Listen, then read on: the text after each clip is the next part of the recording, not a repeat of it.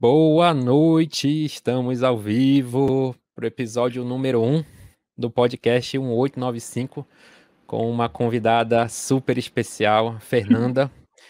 Nós já estamos ao vivo no YouTube, no Facebook, e estamos também ao vivo no Instagram. Né? Boa Não sei se a noite. Fernanda conseguiu. Conseguiu, Fernanda, entrar no teu aí? Tá entrando aqui, ele tá carregando ainda. Legal. Bom, é, esse projeto aqui do podcast 1895, é, é a ideia é a gente conversar sobre tomografia computadorizada, sobre radiologia, sobre assuntos né, relacionados a isso, de forma descontraída, né, sem muita pauta. Conseguiu, no né? teu aí? Só, tira o teu aí, Fê. Tirei já. Pronto. Então, a, gente, a gente vai conversar. normal, normal, ao vivo é assim mesmo. É, a gente vai conversar de forma descontraída sobre assunto que é- a gente gosta, que é radiologia, e especialmente tomografia computadorizada. Então, é uma conversa de radiologistas para radiologistas e também para dentistas que gostam de radiologia e de tomografia computadorizada, especialmente. Bom, é, a Fernanda é uma amiga de longa data, né, ela foi minha colega de doutorado. A gente teve ali é, durante muito tempo junto no laboratório de imagem 3D da FAUSP. Né? Mas eu vou pedir para que a Fernanda se apresente, fale um pouco do currículo dela, fale um pouco o que ela está fazendo agora e a gente vai iniciar o nosso bate-papo. Fernanda, muito obrigado por aceitar o convite, seja bem-vinda. Fale um pouco sobre você. aí. Ah, obrigada a você, Lucas, por lembrar de mim. E eu tenho que pôr uma observação super importante, que no começo o Lucas não gostava de mim lá no laboratório. Aí eu sempre, é Lucas, essa, me ajuda com isso. Aí, Fernanda, aperta ali, ali, aí vai dar certo. Mas até que eu consegui conquistar o coração dele. É papo furado. Bom, eu sou dentista formada pela Unesp de Aracatuba. Eu sou de Aracatuba, do interior de São Paulo. E eu fiz especialização na, na FOUSP, até com... O Lucas estava já no doutorado, né, na época que eu fiz a especialização. E quando eu terminei a especialização, o professor Marcelo Cavalcante me convidou para fazer pós. Então, eu- foi quando eu entrei no doutorado direto, que eu também fiz doutorado direto é, como o Lucas. E eu defendi meu doutorado em 2018 e acho que desde 2012 eu só trabalho como radiologista, não clínico desde então. E sou assim, extremamente feliz com a minha profissão, realizada e, e hoje em dia eu trabalho 90% do tempo com laudos à distância. Eu não tenho clínica, não, por enquanto não tenho planos de ter clínica, mas acho que minha, minha, minha trajetória basicamente é essa, dentro da radiologia. Legal, Fernanda. Por isso que o nosso tema central, como eu falei, a gente não tem muita pauta nesse, nesse, nessa ideia do, do podcast, é a ideia é a gente conversar de forma livre, né, sobre qualquer assunto e sobre o que o pessoal for falando também, for comentando durante a, a live. Mas, é, como tu trabalhas basicamente hoje de, de- à distância, né, a gente colocou como um tema central essa, esse tema, né, que é o laudo à distância. É, mas antes da gente chegar lá, né, eu gosto sempre de conversar a respeito da trajetória, é, não só do curricular, assim, do, do convidado, mas eu queria entender melhor como foi a tua, a, a tua trajetória para chegar na radiologia. É, desde a graduação, como é que tu pensava em fazer radiologia desde o início? Foi por acidente? Não. Foi uma segunda opção? Como tu chegaste na radiologia? Qual foi o teu caminho para chegar na radiologia? Na verdade, Lucas, assim, quando eu me formei, eu já tinha a Ana. Então eu tinha uma cabeça um pouquinho diferente, sabe? Que eu, eu, pense, eu saí da graduação querendo fazer orto. Porque eu pensava que, como eu teria os gastos fixos da Ana todo mês, de escola, plano de saúde, enfim, eu pensei muito na orto, porque eu falei, a orto, na, naquela época, né, era, só tinha esse esquema de manutenção, que e eu falei, "A- as manutenções vão me dar um ganho fixo, estável, e eu vou conseguir manter a qualidade de vida e manter, tipo, a minha filha. E uhum. logo que eu me formei, eu já comecei a fazer, é, me preparar para entrar na especialização de orto. Então foi quando eu vim para São Paulo e, e eu, aí eu queria fazer na FOSP a especialização e eles tinham alguns cursos preparatórios para o aluno chegar na, na especialização. Então eu fiz curso de taipodonte, cefalometria, uhum. planejamento e fui para a clínica ortodôntica que eles têm. Então eu fiquei um ano e meio fazendo esses cursos e só que eu tive um problema pessoal e eu perdi a prova da especialização. E aí só iria abrir turma dali três anos. Aí eu falava, gente, eu não posso ficar três anos esperando para começar uma especialização. E eu tinha gostado muito do curso de cefalometria, eu tinha me dado muito bem na cefalometria. E coincidentemente, o professor Marcelo Cavalcante estava abrindo a turma de especialização de rádio. Uhum. Aí na minha cabeça eu falei, ai, gostei da cefalometria, faço rádio, e quando eu terminar a rádio já vai estar próximo da época da prova de orto, depois eu faço CSP de orto. Uhum. Só que entrei na rádio, me apaixonei e não, não vendi minhas coisas de orto até hoje, tenho todo o material comigo, mas nunca fiz a especialização. Eu falei, é uma área que eu tenho muita afinidade e acabei uhum. estudando muito e me envolvo até hoje com o assunto que as aulas de orto da especialização todas são minhas, toda a parte de ortodontia eu que, uhum. que comando, porque é uma área que eu gosto e que eu me fiz esses cursos, mas não nunca cliniquei como ortodontista. Certo. Hoje tu nem te imagina clinicando como ortodontista, ou ainda tem ali um fiozinho, ali uma, uma, uma vontadezinha lá no fundo de, de ir para Eu falo assim, de vez em quando me dá uma, uma saudade assim de remover um tecido carinhoso, sabe, fazer uma restauração, mas passa rápido. Eu... Passa rápido. Pronto, passou. Ainda mais quando a gente começa a ver tudo, eu falo, eu nunca gostei de endo na, na faculdade, né? Agora então, depois da minha tese, principalmente, nunca mais quero ver, quero fazer um canal na vida.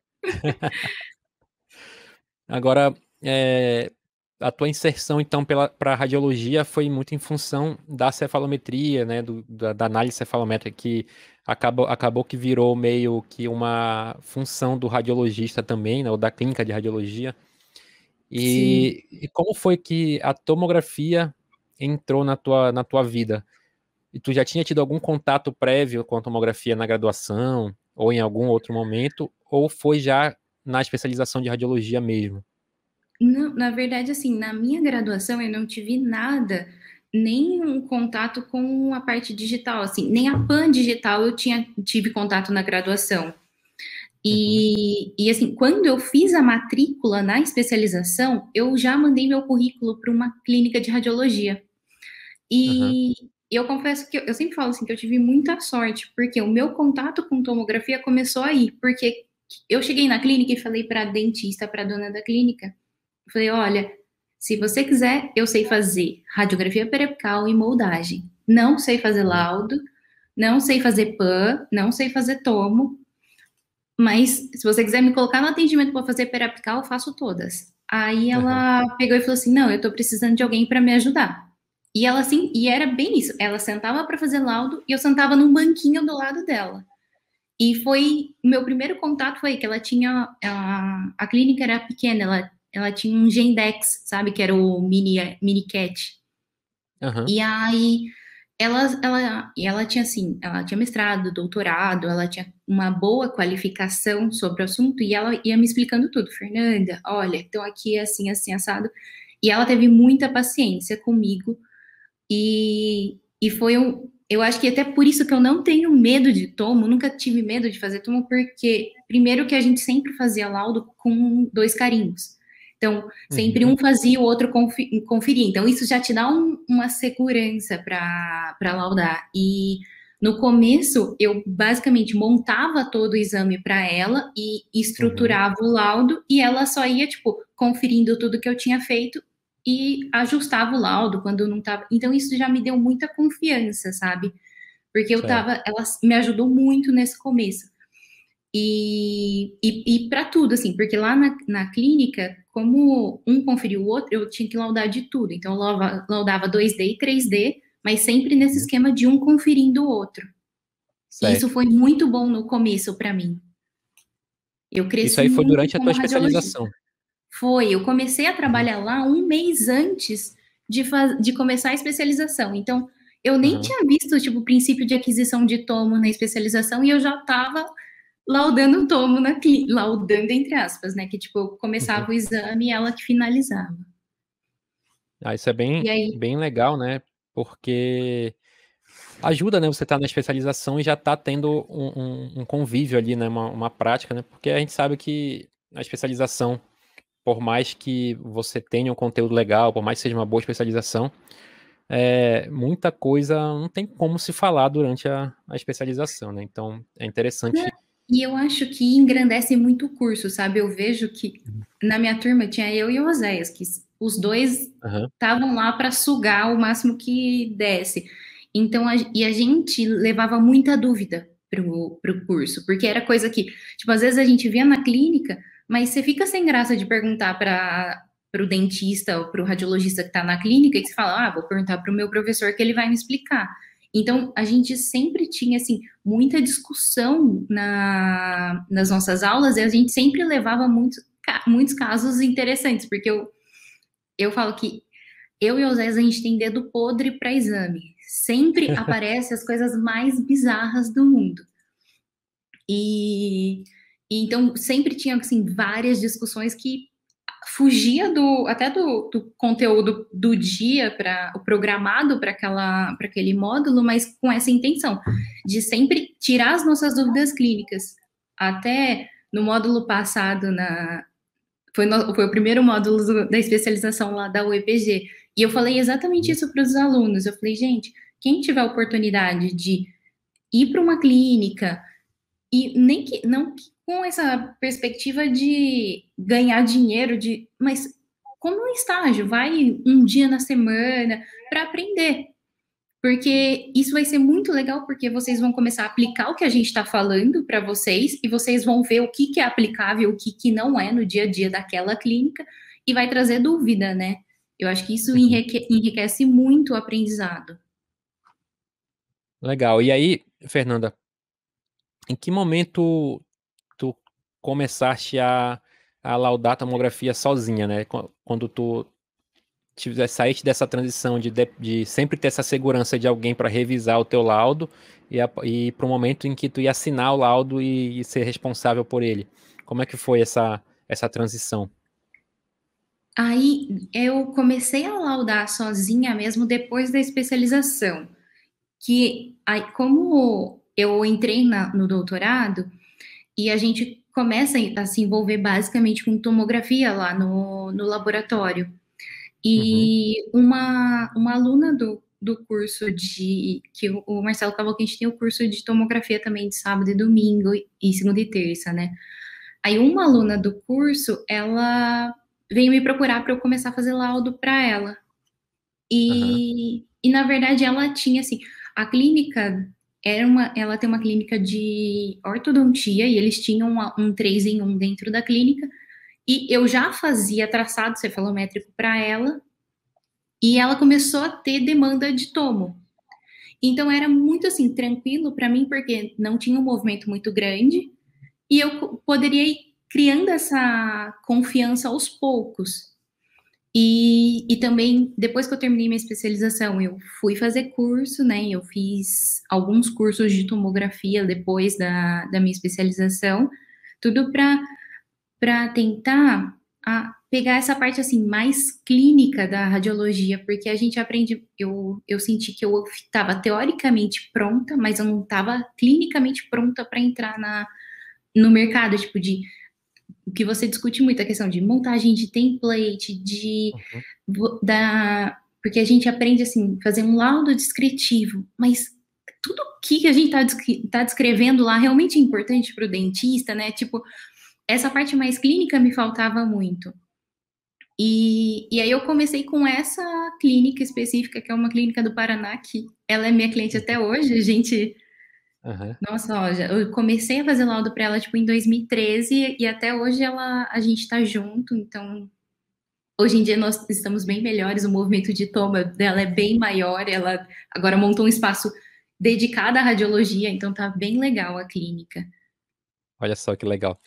Olha só, o, o Mauro, Mauro Vasconcelos Júnior, tá dando boa ah, ele noite é meu aluno. e mandando um abraço para Fernanda da, da UEPG Lodge, olha só.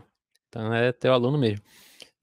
Tá aqui prestigiando a gente. O Mauro é a é... prova que eu falei para eles, que eles precisam botar a cara a tapa para.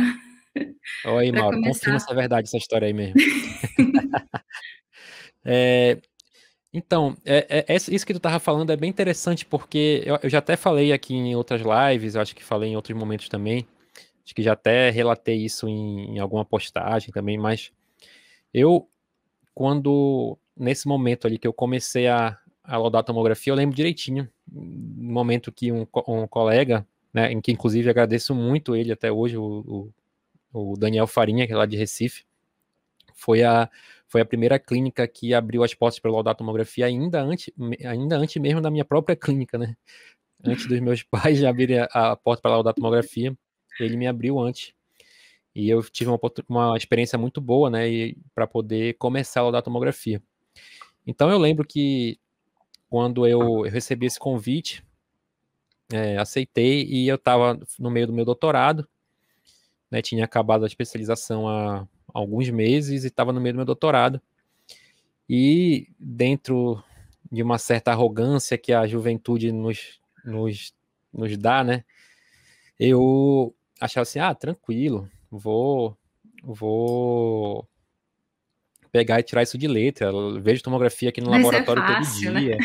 Isso é tranquilo, navego aqui no volume tranquilamente, isso é fácil, tranquilidade.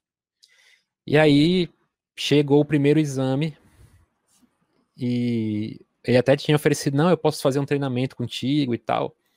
É, eu falei, não, não precisa, me manda o exame aí, a gente vai alinhando e tal. E aí ele, e aí chegou o primeiro exame, eu tinha que fazer é, um laudo descritivo, né? E, e você simplesmente abrir o volume e falar, ah, eu acho que é isso, acho que é aquilo, discutir ali verbalmente com os colegas, que era uma coisa que a gente fazia muito no dia a dia lá do, do laboratório, que ajuda muito, obviamente. Mas é uhum. é diferente de você pegar e sentar e estruturar um laudo escrito, né? Sim. E depois ter que fazer um template, né? E depois ter que assinar e assumir a responsabilidade por tudo isso. Então, quando eu me dei de cara com isso, eu falei assim: meu Deus do céu, eu não sei nem por onde começar. Né? E agora? Não, e é aí... super complexo. E uma coisa também que às vezes pega, a clínica fala assim: e aí, como eu vou imprimir o template que você me mandou? Aí eu fiquei, oh, hum, boa pergunta. Aí até é você é conseguir isso, né? calibrar a impressora na configuração que você exporta o template, você já está de cabelo em pé ali. E, e o coração, ataque cardíaco, né? Cada mensagem que chega é um cardíaco. Você fala, meu Deus. E demora para você, tipo, respirar e conseguir levar a, tudo tranquilamente, né? Eu falo que hoje em dia, até quando eu vejo uma mensagem de uma das clínicas, eu já fico, ai meu Deus, alguma coisa deu errada, o que, que será que está errado? É, é, interessante isso, porque a gente, a gente meio que acaba dividindo os radiologistas por é, quem é radiologista e dono de clínica e quem é radiologista e trabalha é, só laudando, né? Só com uma aspa gigante aí, né? Mas por quê? Porque em teoria o radiologista que é dono de clínica ele tem uma, ele tem ter preocupações com a aquisição, é, é, preocupações com equipamento, com toda essa estrutura de impressão e tudo de configuração de impressão. Em teoria, o radiologista que só lauda, ele tem que se preocupar em laudar, né, em teoria. Só que o que a gente tem visto é que o, o radiologista, principalmente com a tomografia, ele não, não é só uma pessoa que vai lá para laudar, né, para fazer um laudo e pronto. Não, ele, ele tem que se preocupar com com todo esse processo também, né? Então, essa é uma coisa importante. Entender de aquisição. Ah, mas eu não, eu não tô no dia a dia ali, eu não, eu não vejo uma aquisição. Ué, mas se você não entender de aquisição, você não vai saber se a aquisição que chegou para você laudar tá, tá ok, né? Tá boa, né? Sim. Então, entender todo esse processo de impressão também. Afinal de contas, eu sempre falo, no final das contas ali, o carimbo, a assinatura, o CRO de quem vai no laudo é do radiologista, né? Que fez o laudo. Então, toda a responsabilidade faz parte do radiologista. Então, desde o processo da imagem de, eh, de aquisição de imagem até a, a impressão final ali, ela tem, também tem que ser responsabilidade do radiologista. Então, a gente precisa saber é um de combo. tudo. Sendo clínico ou não, exatamente. Não, e eu sinto muito isso, Lucas, porque, por exemplo, é, a gente tem uma, uma dificuldade inicial que eu, que eu observo, que é o pedido, do, a solicitação do exame, que muitas vezes ela vem inespecífica. E aí o técnico uhum. que está lá, ele não sabe nem como começar, porque eu já recebi pedidos que era assim, avaliar bola no céu da boca. Aí, tipo, eu, a sorte foi que esse pedido tava, foi na clínica que eu trabalho presencial. Aí eu fui fazer exame clínico no paciente, porque eu precisava saber primeiro onde era essa bola, o tamanho da bola, para eu ver que uhum. protocolo que eu vou usar no paciente, porque não é simplesmente enfiar o paciente no tomógrafo e acionar, né? E eu, uhum. o que eu, que eu sinto, tipo, eu sempre tento é, preparar muito bem já as técnicas para elas conseguirem ter um, um, uma noção do exame para depois, o, quando eu pegar o DICOM, eu conseguir examinar com clareza. Então, hoje em dia, eu vejo nessas clínicas que eu já tenho contato há mais tempo, é muito engraçado, porque as técnicas, elas, elas já me mandam até foto da boca do paciente quando elas veem alguma coisa diferente. Uhum. E, doutora, olha, como que você quer que eu faça essa aquisição? Então, elas já sabem o jeito que eu gosto de trabalhar e elas já me alertam antes de fazer o exame e a gente consegue escolher um protocolo adequado. Então, eu acompanho a clínica desde a aquisição, não é tipo o laudo e o template vai. Isso é, é, é muito importante o radiologista ter essa noção, que eu falo assim, eu sempre brinco, o laudo não é pastel. Você não vai fazer em dois minutos e, e liberar. Uhum. Tem, o exame não é um pastel, então você tem que ter esse cuidado com ele. Então, a gente tem o cuidado desde a atenção, desde a aquisição, para tentar fazer o melhor protocolo possível para a gente chegar no diagnóstico adequado e depois é, ter essa preocupação com a impressão, porque teve um dia que as meninas, a dona da clínica, não estava conseguindo achar o, o filme, que ela sempre usava o, o filme pequeno e ela não estava conseguindo comprar, ela comprou o grande. E ela tava uhum. imprimindo, normalmente sem me avisar que ela tinha alterado. Como se não tivesse, como, como se... se... não precisasse mudar nada, né? É, a sorte foi que quando elas foram liberar um exame, elas pegaram e tiraram foto assim no negatoscópio e falaram: Doutor, olha como essa imagem tá estranha. Aí eu olhei e falei: Que filme vocês estão usando? Tipo, elas estavam liberando assim. Eu falei: Gente, eu preciso saber de todas as etapas. Então, se alterou, eu preciso alterar o meu template para alterar a proporção para chegar um exame de qualidade para o dentista. Então, é sempre tem que pensar que é um combo, não é recebi o DICOM, libera o laudo. Exatamente. E, e é interessante isso, né, Fernanda, porque é, isso também valoriza né, o radiologista, né? Quando você consegue entregar toda essa solução para quem está te contratando, no caso, o dono da clínica, né? Ele te dá mais valor, ele aceita é, pagar um pouco mais por isso, porque ele sabe que, que ele pode contar contigo, ele sabe que ele não está pagando só por um laudo, ele está pagando por toda uma assessoria, né? Sim. E a gente e a gente sabe que isso é o diferencial mesmo, porque muita gente acaba abrindo clínica, é, sei lá, a pessoa trabalha com outra área de outra especialidade, ou é, é, acabou de fazer radiologia e vai num CIOSP, vai num, num, num Conabro, escuta ali dois, três vendedores e compra um equipamento, né? E aí, Exato. quando ele compra equipamento, ele não sabe nem por onde começar, não sabe o que, que ele precisa ter. E aí, ter um radiologista que sabe, que sabe todas essas etapas, com certeza é um diferencial. E ele acaba aceitando pagar um pouco mais caro, porque ele, ele precisa dessa assessoria, né? Não, e é uma dor de cabeça a menos para ele, sabe, Lucas? Porque de tudo que você falou, o dono da clínica ele ainda tem que se preocupar com a administração, se ele tem convênio, fechamento de convênio, como que está funcionando, a gerência, os funcionários que estão presencial, é muita coisa que ele tem que se preocupar. Então, uhum. é uma responsabilidade que eu estou assumindo da clínica falando, olha, você não precisa se preocupar com isso, isso, isso, porque eu cuido dessa parte. Então, é um serviço que ele que acaba tirando um peso das costas do dono da clínica e que favorece, facilita o meu serviço porque eu recebo é, daikons de qualidade com uma pequena história do exame, foto de clínica do paciente. Muitas vezes eu recebo foto do paciente para fazer o laudo, que às vezes ajuda também você Tipo, porque você vai pegar uma lesão, às vezes toda a superfície dela já te dá uma ideia completamente diferente das hipóteses. Então, isso ajuda uhum. muito, né? Sim, sem dúvida. Então, assim, uma, uma, uma dica que eu dou para donos de clínica de radiologia é procurem radiologistas para trabalhar com você que tenha essa expertise, que vai poder te ajudar em tudo, né, em todas as etapas, porque faz parte do, da responsabilidade do radiologista também. Mas uma outra dica é saiba também, você, você precisa saber, nem que seja só para cobrar. Né? Então, Sim. como a Fernanda falou, o dono de clínica ele precisa se preocupar com várias outras coisas além da, da parte técnica e científica da radiologia, né? Mas ele precisa saber pelo menos o básico para cobrar. Se ele não souber, aí você fica completamente dependente e nunca vai saber se está sendo feito certo, se está sendo feito errado. Então, é importante saber todas essas etapas também, né, para não acontecer esse tipo de problema que a Fernanda falou, por exemplo, do filme.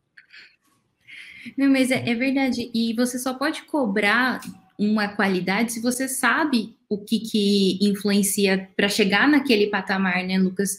Tipo, é, eu, eu, uma das primeiras clínicas que eu trabalhei presencial foi muito engraçado, porque assim, eu ainda estava na especialização, não tinha saído da, da especialização, e abri uhum. uma clínica que era na esquina da minha casa. Era eu atravessar a rua, eu estava dentro da clínica. E aí eu peguei e fui falar com o. Mandei meu currículo para lá de novo, eu e meu currículo uhum. xereta. E eu falei pro cara, falei, olha, eu estou fazendo especialização, tenho um pouco de experiência já, eu estava no meio da especialização e eu queria. Aqui é muito perto da minha casa, eu queria trabalhar aqui. Aí ele falou, uhum. ótimo, a gente está sem radiologista na clínica. Olha, e aí eu abrindo. É. E aí eu peguei. E aí ele tinha duas radiologias. Ele tem até hoje duas radiologias aqui em São Paulo. E o cara é uhum. administrador, ele não é dentista. Uhum. Mas ele sabia fazer tudo, porque ele quis aprender a fazer tudo para ele entender a dinâmica da clínica e poder cobrar dos funcionários dele aquela, uhum. aquele, aquela exigência. E o que eu falo assim, o que me ajudou muito, porque quando eu comecei a trabalhar lá, ele tinha uma técnica, uma TSB que já tinha assim anos de experiência em radiologia e chegava eu com seis meses de especialização. E às vezes eu falava, olha, é melhor você fazer XYZ no atendimento em vez de fazer ABC. Não, não vou fazer. Se você quiser, você porque que faça. eu já sei como é que é, né? Porque eu já sei eu como sei é que como é. Ela falava assim, eu falava, ah, você precisa repetir esse exame. Se você quiser, você que vai lá repetir, porque eu não vou. Aí Nossa. eu falava, só que aí eu chegava, como eu conhecia muito bem a técnica, eu ia repetir o exame e ficava bom e eu mostrava para ela, sabe? Então uhum. eu consegui é, subir esse degrau com ela e criar essa confiança. Então eu acho que isso que é muito importante para o dono de clínica, ele tem que saber cada passo para ele poder cobrar do funcionário dele um bom atendimento, um atendimento humanizado dos pacientes, porque o, o que acontece que a gente vê muito nas clínicas, né? Às vezes o paciente vai uma vez, ele é tão maltratado que ele não volta nunca mais. Mesmo o dentista dando a solicitação para ele ir na clínica uhum. X, ele vai na Y porque ele não gosta do atendimento da X. Sim. Então, tudo isso influencia muito.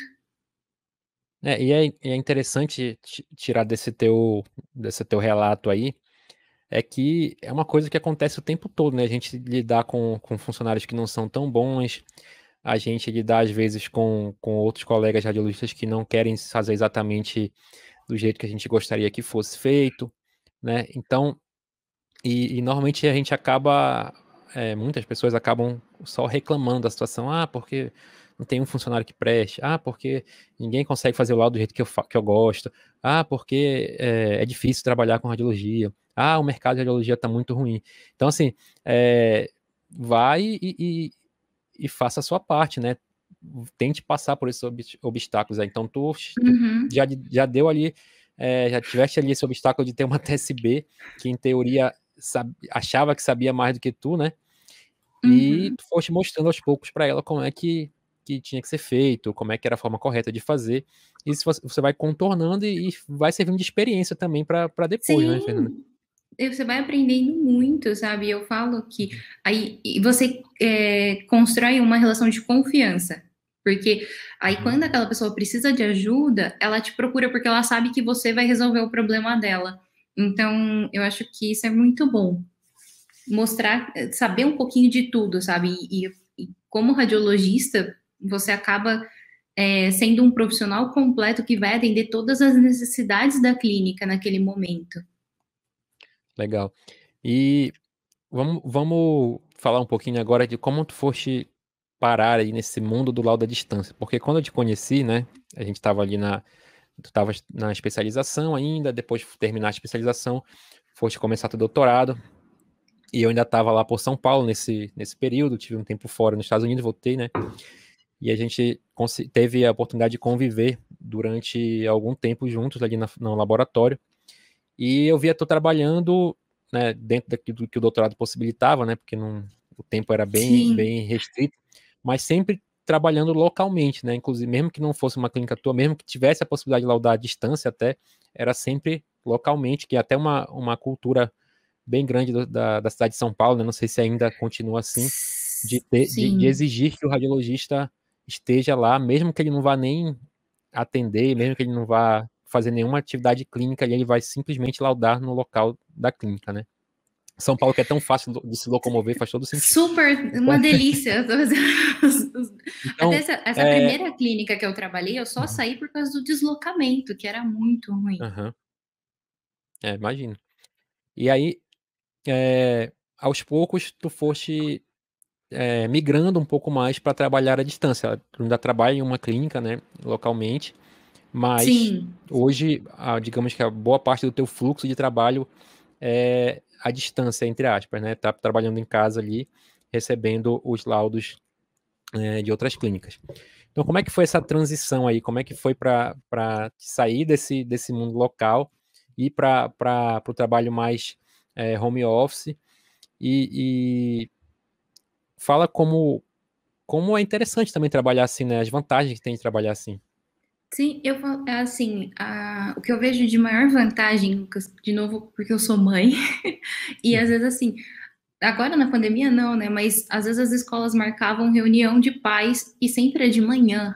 E aí eu nunca podia participar, porque ou eu tinha que estar tá presencialmente na clínica, ou eu tinha que estar, tá, ou eu estava no doutorado, estava lá na USP, e eu, eu eu sentia que eu estava perdendo muito da vida da minha filha, principalmente isso. Uhum.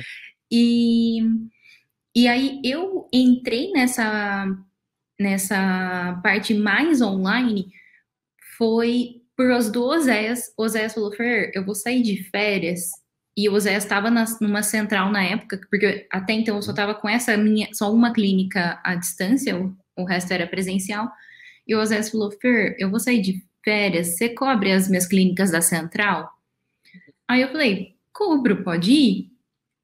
E aí foi quando eu comecei a, a pegar gosto pela coisa, né? Que eu comecei a trabalhar bastante em casa e eu estava vendo um retorno financeiro sem sair da minha casa, podendo acompanhar toda a rotina da minha casa e foi mudando a minha visão e foi quando aí quando o Oséias voltou de férias, aí a, a ele, ele falou assim, Fer, você não topa dividir as clínicas comigo? Eu falei, vamos. E aí eu comecei a dividir as clínicas com ele até que chegou num ponto que eu tava com as minhas clínicas.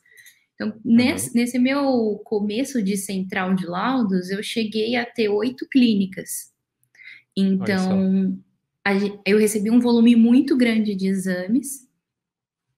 E e aí na, eu me vi num, num, momento que eu lembro muito de, um, de, uma enquete que você fez de você já fez laudo cansado? e, e, eu fui eu fui uma das que colocou sim. E eu, tipo. E aí, porque assim, eu tava. Eu, eu me vi numa rotina que eu ia até duas horas da manhã laudando, seis horas da manhã tava de pé de novo, laudando, laudando, e estavam assim uma loucura quando eu falei, eu preciso diminuir meu ritmo, porque não tô dando conta de todo mundo. E você acaba nesse assim. Momento, nesse momento tava laudando 2D e 3D. A distância mais... eu, eu sempre fiz 3D. Uhum. 2D eu só, fi, só fiz laudo 3D presencial. Uhum. Na verdade, só essa minha, un, minha clínica mais antiga do Paraná, que eu faço todos os exames da clínica. Uhum. Então, mas hoje em dia eu faço só o 3D e aí eu tenho mais dois colegas que me ajudam com o 2D e os traçados cefalométricos. Que uhum. hoje em dia minha rotina é laudar 3D. à distância. Nessa clínica, como eu te falei, que eu, eu gosto um pouquinho desse atendimento clínico, e, e aí eu ainda mantenho do, duas manhãs presencial na clínica para acompanhar essa rotina de atendimento, acompanhar um pouquinho a parte é, da agitação da clínica que eu gosto. Então, eu ainda mantenho esses, esses dois períodos. Gosto muito da equipe lá da clínica, estou há muitos anos lá, desde quando eu estava no doutorado. Então, eu ainda mantenho. E aí lá eu faço laudo 2D, mas à distância eu só faço 3D. Legal, né? É até, é até interessante, eu perguntei isso porque eu acho que é uma tendência que está acontecendo cada vez mais, né? De o, o laudo 2D ele acaba ficando para aquele radiologista mais iniciante, que, que ainda tem pouca experiência, porque em teoria é um laudo mais simples, né? E para aquele colega que, que acaba tendo uma certa resistência com a toma ainda e prefere laudar só 2D.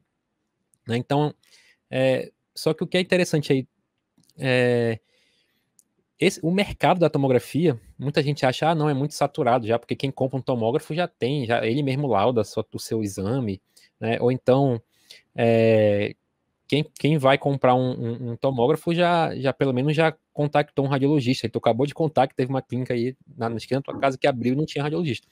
Então, assim, é um mercado muito aberto, né? Principalmente de, de 3D. Você acha pessoas que laudam radi, é, radiografia fácil, até porque não depende muito de software, é só você ter ali a imagem e um, um Word do lado, você um consegue laudar, por exemplo, né? Uhum. Já a tomografia exige um conhecimento um pouco maior de informática, exige um software para montar template, exige um laudo um pouco mais é, elaborado. Então, é, esse mercado ele é muito amplo, né? E aí tu estava falando que tu pegou oito clínicas, laudava só tomografia, não estava tendo tempo para mais nada, estava só laudando é, tomografia, e mesmo assim não tinha tempo para nada. Né? Então, assim, vejam só, é, por que isso acontece? Porque tem, não tem gente para trabalhar, a gente acaba concentrando Sim. em pessoas que têm experiência, que conseguem trabalhar com tomografia bem, né? Então, é... aí, Fernando, tu tava falando assim, tava ficando desconfortável para ti já, né?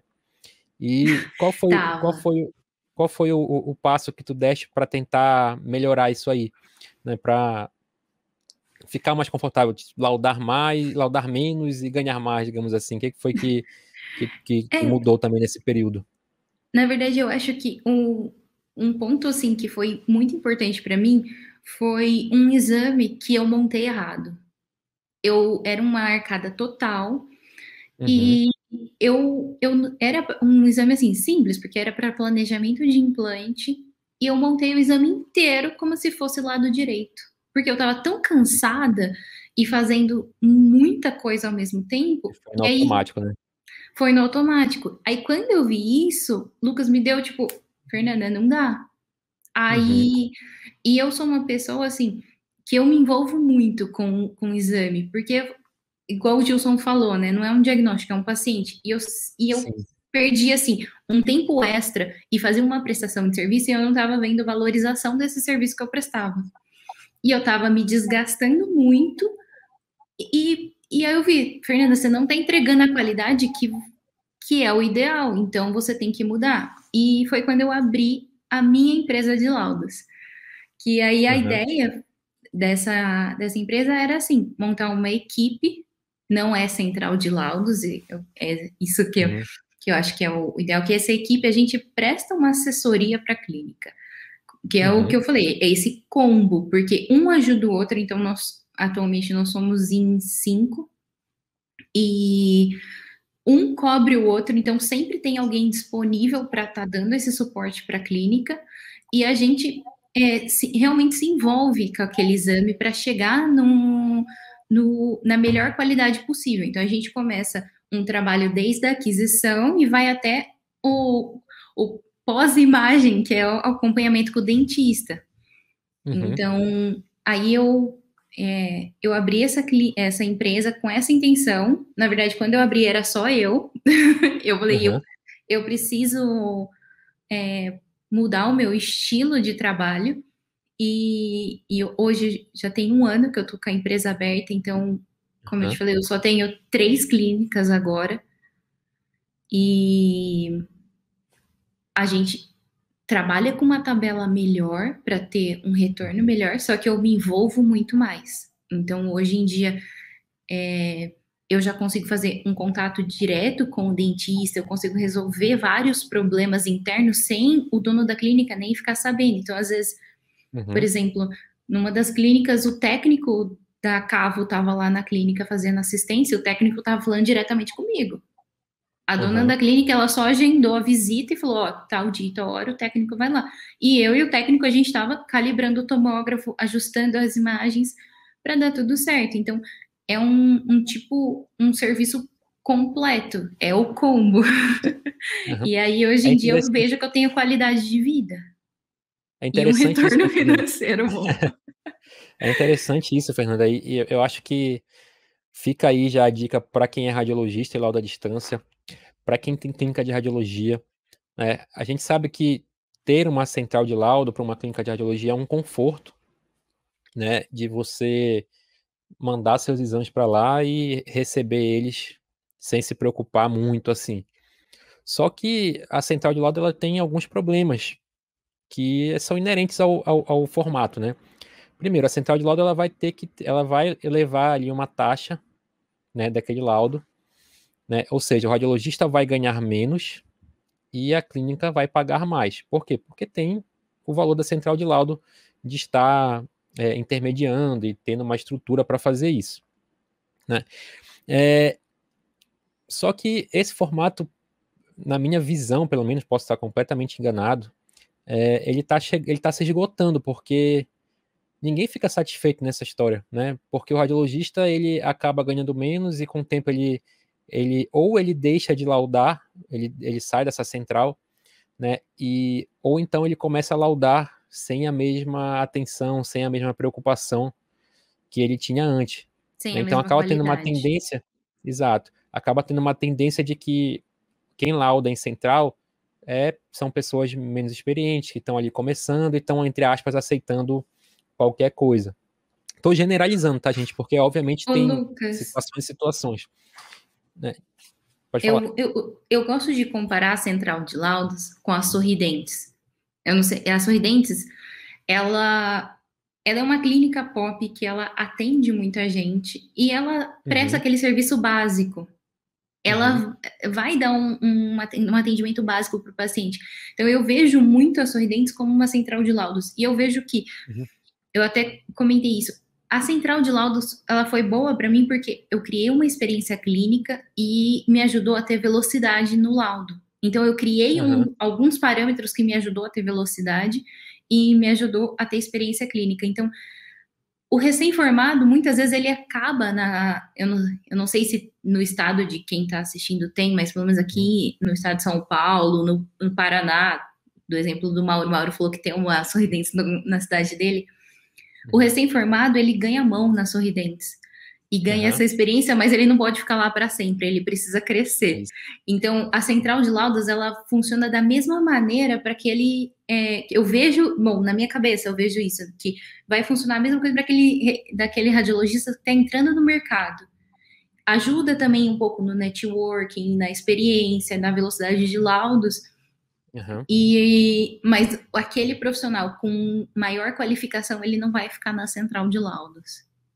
É, e aí é interessante esse formato que tu falaste, porque é, é meio que assim, é, é, uma empresa, mas é quase que uma coisa, uma parceria. Olha, vamos, vamos aqui dividir alguns custos, né? Meio que cada um Sim. recebe pelo que faz, né? Tem um desconto bem menor do que seria numa central de laudo, então você se dedica mais que você entrega muito mais pro, pro, pro cliente, né, para a clínica de radiologia. E principalmente é uma coisa que, que na central de laudos eu acho muito estranha, que é assim, você nunca sabe quem vai laudar o seu exame, né? Você tem ali vários radiologistas laudando para a central de laudos, necessariamente, não necessariamente vai, vai ser o mesmo, então você acaba é, acentuando aquela coisa que a gente sempre fala também aqui nas nossas lives, que é a, a distância entre o clínico e o radiologista, né? Então, imagina, você nunca vai saber quem está laudando seu exame, você nem conhece quem está laudando seu exame, né? E gera uma, gera uma distância ali meio complicada. Então, assim, eu, eu acho esse formato sensacional, eu acho que é uma coisa que, tá, que tem acontecido, né, no, aí no, no, Brasil. eu acho que vai crescer, porque você tem cada vez mais pessoas laudando tomografia com, com um pouco mais de, de segurança, com um pouco mais de, de discernimento mesmo, consciência do que está fazendo, né? E que não simplesmente não vão mais se submeter a, a, a, valores mais baixos que as centrais têm que pagar, e não é nenhuma crítica, é, são, são, são valores que, que são viáveis para o funcionamento desse Sim. sistema. Né? Não, a gente não então, frita pastel mais, Lucas. É, pois é. Não, mas então, até, o que eu acho legal também desse esquema é que, assim, quando aparece um caso mais complexo, a gente tem o grupo e um vai discutindo com o outro, e isso engrandece ainda mais o, o, laudo, sabe? Porque não é uma pessoa olhando, então tem mais pessoas olhando a mesma imagem, e a gente sempre, às vezes, até manda pro Lucas para pedir socorro pro Lucas, sempre parece umas coisas bizarras. Mas isso engrandece ainda mais o, o laudo. Pois é, então, é, aqui no meio dessa conversa, eu vou aproveitar para fazer um, um, um, jabazinho né, do curso, porque é, o que a gente está falando aqui é justamente de você laudar a tomografia com consciência, né, como a Fernanda falou, sem fritar pastel, né, que é laudar entendendo o que você está fazendo. Né? E isso te, a Fernanda mostrou aqui na, na história dela que é possível você se inserir nesse mercado, né? Você trabalhar com aquilo que você acredita, do jeito que você acredita, né? E ainda assim melhorar os seus rendimentos, né? O que acontece hoje, tu trabalha com a metade das clínicas que tu chegou a, a trabalhar, né? E tem rendimentos melhores do que na, naquela época. Então, Sim. isso é isso que, que dentro do curso é, eu proponho a entregar, que é você entender como é que se lauda, entender toda a lógica que está é, por, por trás de um laudo de tomografia computadorizada, desde o momento da aquisição do exame, desde o momento como é que eu vou tratar os arquivos DICOM, eu tenho que usar uma nuvem, eu não tenho que, eu não tenho que usar uma nuvem, como é que eu faço para esse, esse DICOM chegar em mim, depois que ele chega, como é que eu abro ele num programa, como é que eu navego com ele, como é que eu faço um laudo descritivo, né? O que, que eu preciso ter no laudo descritivo? Como é que eu faço um template, pelo amor de Deus? Qual é aquela. O que, que tem que ter no template? O que, é que não tem que ter? Né? Então, toda essa, essa, essa lógica por trás de um laudo, a gente vai ensinar nesse curso e sem, sem simplesmente te passar uma receita de bolo. Né? Vai ter a receita de bolo, vai ter modelo de laudo, vai ter modelo de template, mas sempre explicando o porquê de cada passo para que você crie a sua própria identidade lá, do que eu acho fundamental. E é isso que vai te Sim. fazer diferente, né? Dentro do mercado, né? Exato. Não, eu, eu, eu falei, gente, eu falei, eu vou fazer o curso do Lucas porque admiro muito o trabalho dele e, e, é outra perspectiva, porque você fala, putz, eu já tô laudando há muito tempo, mas o Lucas tem uma perspectiva completamente diferente da minha. Ele tem uma visão de mercado diferente da minha e vai abrir muito a mente. E o que você falou é super importante, eu acho, porque, tipo, essa semana eu fechei um serviço novo numa clínica e, a, uhum. e aí você tem que fazer toda essa questão de nuvem, ajustar toda a questão de nuvem de uma maneira que fica fácil para a clínica. Uhum. Porque às vezes a clínica tem mais dificuldade de informática do que você. Então, eu lembro que uma das minhas clínicas eu falei assim: olha, vamos começar a fazer pelo Dropbox. Aí eu fiz acesso remoto na clínica, instalei o Dropbox, ensinei as, as meninas a trabalharem. Então, tudo isso, se você não tiver esse conhecimento, não dá para você passar para o próximo. Pois é. e aí, isso é super importante mesmo, para você criar esse fluxo de trabalho fácil para a clínica e para você. É, exatamente. Então, pessoal, tem uma vantagem muito grande é, alguns, alguns enxergavam isso como uma desvantagem, e confesso que eu mesmo enxergava isso como uma desvantagem, que é o fato de ser um curso 100% online.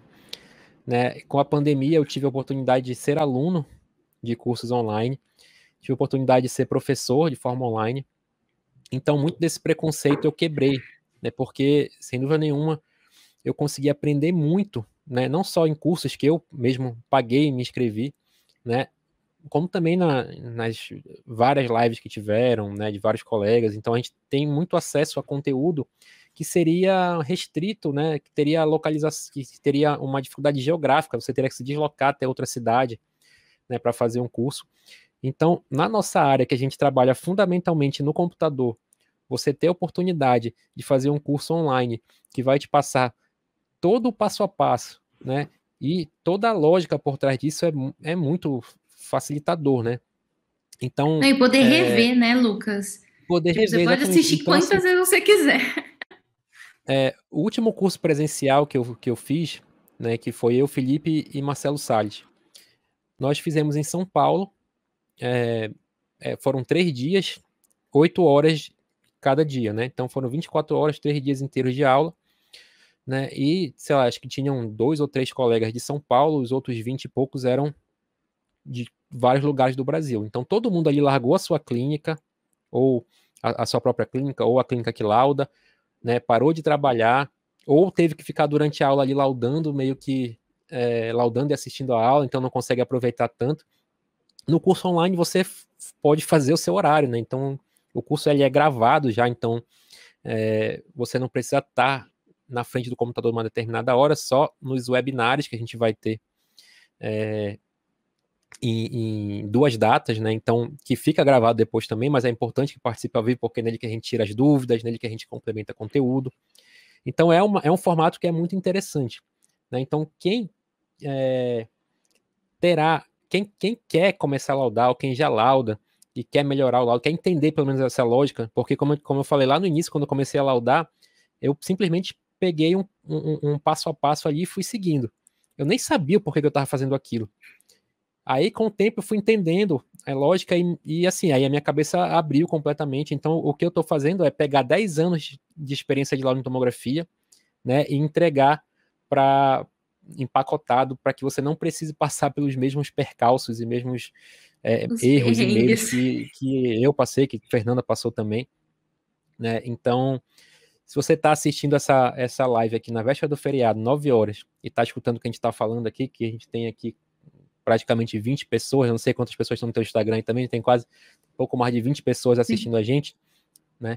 Então, a gente, você está assistindo agora, corre lá nesse link, né? Sai da live, se inscreve, vai no, vai no link lá, se inscreve, depois volta aqui para continuar assistindo a gente. E porque realmente é uma oportunidade é, única. Nem sei se eu vou ter tempo para depois abrir uma segunda turma. Mas vai lá, dá uma olhada. Vai lá no meu Instagram, tá aqui no Instagram também, uma postagem falando de cinco motivos para você fazer esse curso. Né? Dê uma olhada lá, que com certeza você que quer laudar tomografia é, não pode perder essa oportunidade. Tá? É, feito esse momento jabá aí. Calma que o nosso papo não acabou ainda. Né? A gente já, tá, já tem alguns, alguns, algum tempo ainda para falar. Deixa eu só registrar aqui que a, a, Vanessa, ó, tá te chamando de linda. Que linda, Fê. Vanessa Andressioli. Obrigada, Van. É, a Van é uma amiga minha de Central. A gente era da mesma Central e ah, atualmente legal. as duas nós estamos independentes. é, é, uma, é, a, é a, aquele que a gente estava falando, né? A trajetória natural. E a, a ela, ela mesmo está falando que hoje lauda full time 3D o dia todo, né? E Sim. Vanessa, dá um feedback aí pra gente, como é que dá pra. Dá pra... Engraçado é que hoje no Instagram me perguntaram, é verdade que dá mesmo pra viver de laudo sem, sem ter clínica? Né? Então, tá aí a Fernanda já confirmando, né? Eu respondi para essa pessoa que sim, era possível. A Fernanda tá confirmando. Vanessa, fala aí pra gente também. Né? É... A flexibilidade de, de tempo é muito legal, Lucas, porque, tipo, às vezes, assim, igual hoje, eu marquei médico à tarde, então, à tarde eu fui, de manhã eu tava laudando, à tarde fui no médico, voltei, aí depois eu sei que ah, não, à tarde eu não pude laudar, mas à noite eu compenso os laudos que eu tinha que ter feito. Então, dá uma flexibilidade de horário muito legal. Pois é, e aí tem, tem uma pergunta do, do, do Mauro aqui também teu aluno lá da, da UEPG. da SPC. É, isso. É, Lucas, será que template um dia será coisa do passado? É uma, é uma pergunta que a gente já se faz há 15 anos, há anos. talvez.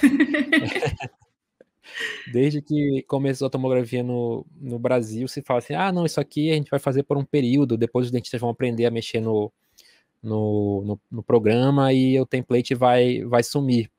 Né? Quando o Dental Slice foi lançado lá atrás, falava assim, não, agora é, o Dental Slice ele vai substituir o template, aí depois veio o Implant Viewer, aí depois os próprios viewers dos tomógrafos, e assim, é, o que, não sei qual é a opinião da Fernanda, o que eu acho é que não vai sumir tão cedo, né? é uma, uma necessidade no mercado ainda, infelizmente, mas cada vez mais, cada dia mais, colegas se interessam em, em, navegar no volume, se interessam em entender melhor a tomografia. Né? A gente vê isso mais especificamente em algumas áreas, como a endodontia, né? E quem é da implantodontia e quer trabalhar com cirurgia guiada, por exemplo, né, com planejamento digital. Então, cada vez mais os colegas estão interessados em entender melhor isso.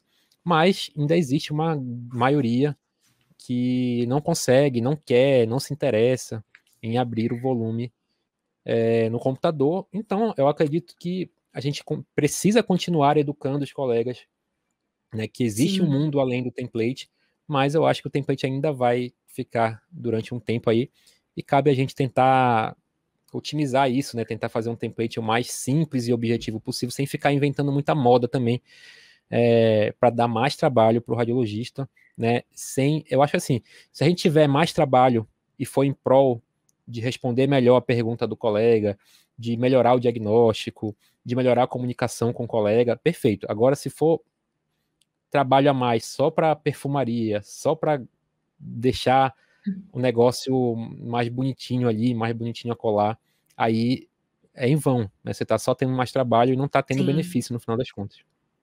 É, eu concordo com você, Lucas. A gente tá, tem essa, principalmente na endo e na implanto, que a gente vê uma tendência do dentista gostar mais da, de navegar no volume, mas eles ainda têm muita dificuldade. Tem, eu sei, eu, eu tenho um, um implantodontista que ele é indicador de uma das clínicas que eu trabalho, e ele gosta muito de navegar, e, e ele usa bastante o Blue Sky. E aí, às vezes, ele pega, ele começa a navegar, cria o projeto, aí ele me manda o projeto. Aí ele fala, Fer, me ajuda, eu marquei o canal no lugar certo, tá certo isso que eu fiz? Então, essa tentativa dele já de tentar explorar é muito legal, mas eles ainda têm muita dificuldade. Então, por isso que às vezes eles se apoiam mais no template. E, uhum. e, tem, e, e tem o, o, lado que você falou, tem aqueles dentistas que têm aversão à, à tecnologia e acaba e acaba não querendo instalar um software para mexer, para porque às vezes eles falam, putz, mas eu vou ter que instalar um programa para abrir isso. E do mesmo jeito que eu acho que o mercado muda um pouco, que eu tenho um colega que ele é implantodontista e ele comprou um tomógrafo para a clínica dele. Sim. E aí, aí ele, eu já faço um serviço diferente com ele, porque ele me manda mensagem e fala: vem me ensinar a mexer nesse tomógrafo aqui, porque eu quero fazer uma imagem assim, não tá ficando boa. Eu falei, uhum. peraí. Então a é, gente é, tem, tem, esses... tem, Isso é até interessante, né, Fê? O... Muitos radiologistas estão meio que se desesperando, ah, porque tem endodontista comprando tomógrafo, tem implantodontista comprando tomógrafo. Talvez para as clínicas de radiologia isso seja um problema, mas para o radiologista acaba surgindo um novo campo de trabalho também, porque mais cedo ou mais tarde, o cara que quer trabalhar sério, né? E a gente tem que sempre, é, a gente fala muito disso na nossa mentoria, que a gente trabalha num grupo que vai sempre tentar ver o copo meio cheio. Né? Então, uhum. Então vamos trabalhar com as pessoas que trabalham sério e deixa, deixa aquelas que trabalham de forma mais é, básica, entre aspas, para de forma fazendo um eufemismo bem, bem grande aqui, né? Para aqueles que querem trabalhar com uma qualidade menor, deixa para os outros, né? Então vamos se preocupar com quem quer trabalhar com excelência. E quem quer trabalhar com excelência e não é da área de radiologia, comprou um tomógrafo, ele vai precisar de uma ajuda de um radiologista o tempo todo. Né? E até pegando carona aqui no comentário da Ive que eu coloquei aqui, ó, toda clínica tem que ter um radiologista para chamar de seu, né? Inclusive uma clínica que não é de radiologia. Se tiver um equipamento de radiologia, vai ter que ter um radiologista ali para ajudar, se quiser trabalhar com excelência, claro. Sim. E qualidade de imagem, né? Porque às vezes eles pegam, esse meu colega mesmo, o aparelho dele é pan e tombo. Aí uhum. ele vai fazer exame clínico, ele já faz uma panorâmica nos pacientes. Aí eu tava lá na clínica, que ele tava tratando da minha avó. Aí eu falei, nossa, mãe, uhum. que pan é essa, coisa feia? Aí ele, ai, peraí, como que faz então? Então, são detalhezinhos que, tipo, o radiologista iria mudar a vida dele de, de interpretação de imagem, né? Porque eu falo, eu como clínica geral, eu, lembro, eu sei que eu consigo identificar uma cárie, uma lesão periapical, algum problema uhum. periodontal. E, mas aí eu, eu falei, eu não senti essa segurança de executar um exame. Então, para você fazer um exame bem feito, o, o, aquele profissional tem que estar tá treinado, e só um radiologista que pode oferecer um treinamento adequado para ele, né? Exatamente. Então é mais um motivo para você entender melhor de, de, tomografia, entender de todos esses aspectos que a gente estava falando antes, né? Porque você vai ter, vai surgir cada vez mais mercado. Tem é, mais equipamentos sendo vendidos. É, mesmo na pandemia aqui, né, eu sou atualmente sou consultor científico lá da, da Científica e da, da Morita, e tenho acompanhado as, as vendas e mesmo com a pandemia tem saído tomógrafo, bastante tomógrafo todo mês. Né? Então o mercado está crescendo e quem quer trabalhar com tomografia, quem quer dessa assessoria, precisa estar tá preparado. Né? Então, até baseado nisso, a gente está aqui na véspera do feriado, está tarde já, e merece, né? Um, um presentinho quem está até essa hora com a gente. Então, estou colocando aqui, ó, um cupom para quem está assistindo aqui a nossa live. Tá quem aguentou a gente até agora. Quem aguentou um cupom para se inscrever no curso. Só colocar lá Insta15, vai ganhar 15% de desconto. Né? O curso já está barato, gente. Eu fiz esse curso aí num valor, como eu estava falando, eu não sei se eu vou fazer segunda turma, mas se eu fizer a segunda turma, nunca mais vai ser por esse valor, porque dá, dá muito trabalho fazer um curso desse. Né? Mas, e, Lucas, eu pensei a mesma coisa. A hora que eu abri então, o link, eu falei, o Lucas tá vendendo esse curso por esse valor, ele tá maluco. Então, esse valor é só para a primeira turma, é um formato novo, né? É um curso totalmente inédito. Então, é para a primeira turma, é em homenagem à primeira turma e em agradecimento também a todo o carinho que o pessoal tem me dado nas redes sociais, né? Desde que eu comecei a, a postar mais conteúdo de forma regular. Então, é uma forma de agradecimento também. Mas isso é uma coisa que eu garanto que esse preço nunca mais eu vou conseguir fazer. Nunca e ainda estou dando mais 15% de desconto. Agora, qual é um, um fica um, um, valor que você não vai encontrar em nenhum curso de tomografia por aí, ainda mais com o tanto de conteúdo que você vai ter para assistir durante seis meses, ver e rever quantas vezes você quiser. Pode assistir capricho. laudando, né? Eu falo, gente, o Lucas, tudo que ele faz, ele faz com, com muita dedicação e com muito capricho. Desde, é, desde que eu conheço o Lucas, eu, eu admiro muito todo o trabalho dele, toda a dedicação, desde as costelinhas da tese de doutorado. Então, tudo eu que ele faz, que, ele. Acredita que tá até hoje no, no meu congelador essas costelinhas? Meu Deus, tenho até medo delas. É, dá pra usar. As ainda, costelinhas são mais, são mais viajadas que eu. Aham, sei. Mas é uma oportunidade única. Eu, eu tô falando, eu, eu já fiz a. Eu vou fazer o curso porque eu tenho certeza que o Lucas vai, é, preparou um material de excelência e com muita qualidade e bem clínico, que eu acho que é isso que é importante para auxiliar o radiologista a clinicar né? É, isso é, isso é importante, né? Então é uma coisa que a gente sempre bate e vai, vai ter isso sendo falado em vários momentos do curso, que é um, um incentivo ao radiologista sair da caverna, né? Que a gente sempre brinca, e se conectar com o clínico. Né? Por quê? Porque isso é, faz fundamental, é uma, é uma diferença fundamental na hora de você finalizar um laudo. Né? Eu sempre brinco. Às vezes o, o colega manda uma tomografia, pede para ver fratura, por exemplo, que é, acho que é o terror de todo radiologista, né, pesquisa de fratura. Uhum. E aí você vai procurar lá, normalmente tem um pino, aí já fica meio perdido. Aí você liga para o colega e fala assim: Ah, tem alguma informação clínica relevante? Aí o colega fala assim: Ah, não, nada muito relevante, só tem aqui uma fístula pela vestibular. Aí você, opa, fístula pela vestibular? Isso aí já é uma informação uhum. é, super importante para o radiologista, porque ele já vai procurar ali, entendeu? Então já facilita muito. Então Mas só essa tá vendo? uma conversa boba, né? Já ajuda uhum, muito. É. Conta Não, um pouco, vez... Fernanda, da, da, da, tua relação com. Tu estava me falando mais cedo, da tua relação com, com uma das clínicas que tu tem esse contato direto com os dentistas. Fala um pouquinho sobre isso. É, Não, mas antes, é, é, você tá falando assim da conversa com o dentista essencial. Uma vez eu recebi um exame que era para investigação de instrumental endodôntico fraturado. E uhum. era um exame mais antigo e, e, na época era, foi feito num iCat. O iCat já tem aquele FOV grandão que você já perde é, bastante de resolução, mas eu falei, vamos lá, vamos pesquisar.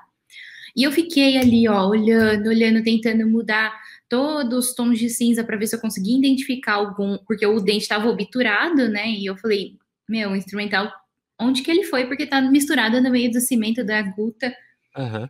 E fiquei nada. Aí eu peguei e falei, eu vou falar com a dentista. Aí mandei mensagem para ela. Eu falei, doutora, quando você tiver um tempo, posso te ligar pra gente conversar? Ela me respondeu na hora, ela falou assim: Não, é que eu tô com o caso da sua paciente, eu não tô encontrando o instrumental e eu queria saber, tipo, o que, que aconteceu, né? Você, a lima quebrou, a, quanto quebrou? Aí ela falou: Olha, eu fiz uma periapical logo depois que eu percebi que quebrou. Aí, quando ela me mandou a periapical, a lima já estava no interior do seio maxilar do paciente. Nossa. Aí, eu já tinha, eu já tinha olhado o seio dele e não tinha visto, porque uma lima no seio você acha fácil, né? Quando eu fui ver, Lucas, o paciente tinha aspirado, então já tinha entrado para dentro da região semilunar da, das conchas do paciente. Nossa. Deu um trabalho do cão para eu achar essa lima, porque ela era pequenininha, ela estava de transversal, então só uhum. com, com, o corte ao oblíquo, quando eu angulei o corte, que aí ele pegou a lima e eu consegui achar ela, mas se a dentista não tivesse me mandado a periapical falando que a lima tinha entrado no seio maxilar do paciente, eu nunca ia procurar no meio da, das conchas, no, no complexo ósseo-meatal do paciente, uma lima endodôntica. Então, isso ajuda muito.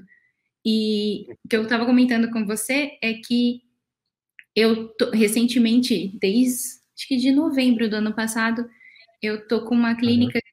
que eu, a dona da clínica, ela, teoricamente, ela laudava tudo da clínica, e ela começou a aumentar o volume e ela veio me procurar para ajudar ela no volume de tomos. Então, no começo ela só me mandava os casos de endo. E, e era assim, o pai dela é endodontista também, e ele manda uhum. os casos dele para a clínica dela. Uhum. E era muito gostoso porque o pedido do pai dela vinha aquele texto descrevendo tudo que ele já tinha visto, ele trabalha com microscópio, então era muito gostoso. Mas aí eu é, como uma cidade pequena, a gente, ela tem uma intimidade muito grande com todos os dentistas indicadores, então todos eles, ela tem contato no WhatsApp de celular particular, então ela me colocou nesse meio. Então, hoje em dia, uhum. as, eu já entro de contato direto com, com os dentistas indicadores e, a, e as dentistas, assim, a gente está treinando eles aos poucos a querer é, navegar o volume. Então, o que, que a gente faz? A gente faz vídeos, grava a tela rodando o volume e descrevendo tudo que está no laudo, mas mostrando para o dentista. Uhum. Eles estão ficando meio mal acostumados, mas isso engrandece muito, porque a, outro dia veio uma paciente que ela é uma cidade do interior, né? O paciente tinha levado um coice de uma cabra. Aí, Nossa. tipo, Aí você fala assim, putz, nunca peguei um caso de fratura na face de coice, como que será? Tipo, e aí ela, a, o dentista já te manda foto clínica, você já vê qual dente está deslocado, onde você vai focar mais para tentar achar alguma fratura de cortical. Então é um relacionamento muito legal, muito rico e, e todo o acompanhamento desse paciente é muito legal. O paciente, eu vejo que o paciente ganha muito no tratamento, porque eu a gente está sempre trocando informação e a dentista fala: Olha, eu vou atender ele tal dia, tal hora. Se eu precisar, posso te mandar mensagem? Pode, fica tranquilo, eu vou estar tá laudando. E como 90% do meu tempo eu tô laudando na frente do computador, eu tô sempre uhum. disponível para as minhas clínicas e para os dentistas agora, porque a gente é, eu presto muita a, a atenção para os dentistas para a gente acompanhar. Então, hoje mesmo, à tarde, eu estava com um dentista que ele.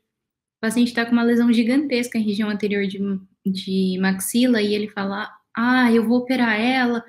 Que região você acha que eu consigo fazer o acesso? Qual região que é melhor para eu pôr o dreno? Então, a gente começa a fazer uma visão unindo a imagem com o clínico para tentar fazer um planejamento cirúrgico bem melhor e o paciente só ganha com isso. É muito legal. É, sem dúvida nenhuma. É, essa história que tu falaste da Lima aí é bem interessante porque ela mostra É, uma, vou dar um spoiler aqui do curso. Porque o que que a, a, a gente a gente vê, né? A Fernanda acompanha também aí vários radiologistas, a gente vê que muita gente aprende a laudar tomografia é, em cortes, né? Cortes seriados.